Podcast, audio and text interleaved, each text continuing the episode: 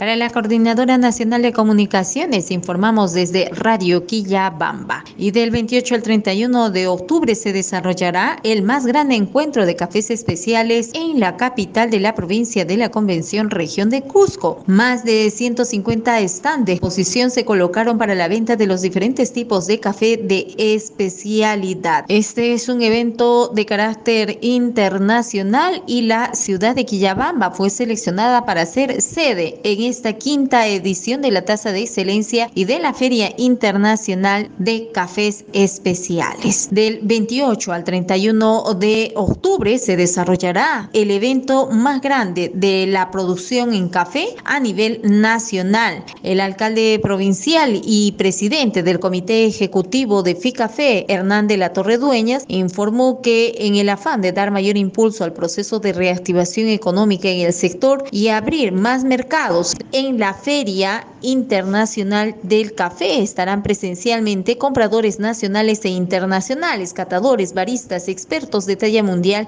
académicos, autoridades de gobierno central, además de productores de las 15 regiones caficultoras del país, lo que generará un importante dinamismo económico en el transporte, alojamiento, restaurantes, tours, artesanía, que tanta falta hace en esta zona para recuperarse de la situación de estancamiento en la que se encuentra.